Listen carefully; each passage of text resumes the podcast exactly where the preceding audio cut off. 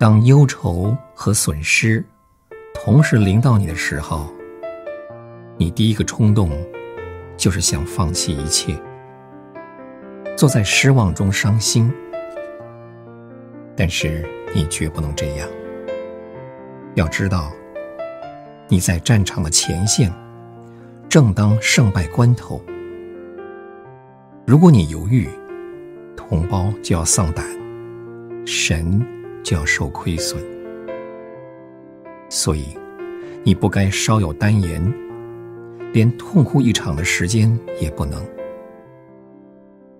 有一位将军述说他在战争当中所遭遇的伤心的经历。他的儿子是一个陆军中尉，有一次。父子各率一军，开拔前线。不久，总攻击开始。将军身先士卒，向敌阵冲锋。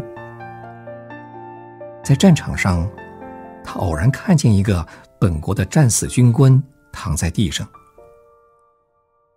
跑近一看，是他自己的儿子。他第一个念头。就是抱了尸身痛哭一场，但是转念之间，他想到身负重责，战争的胜败就在眼前，岂可因为个人私事而贻误大事？于是，他在儿子脸上吻了一下，就鼓起勇气，急忙率军向前冲去。是的。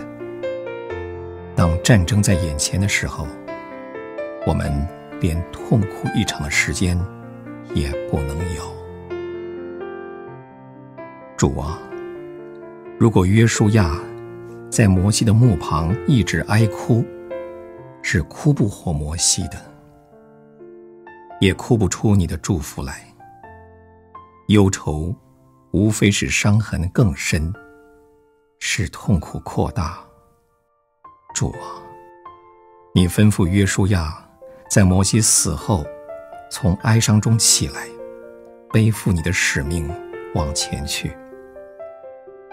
他遵行你的旨意，前面果真有亮光，果真有能力和祝福。是的，主啊，如果坐下来一直悲伤，只会使我们四围的环境更黑暗。使我们的心更痛苦，使我们的力量更衰弱。主，帮助我们，不去理会痛苦，立刻负起使命。这样，光明就会随后来到，我们也必然刚强起来。祷告，奉主耶稣的名。阿门。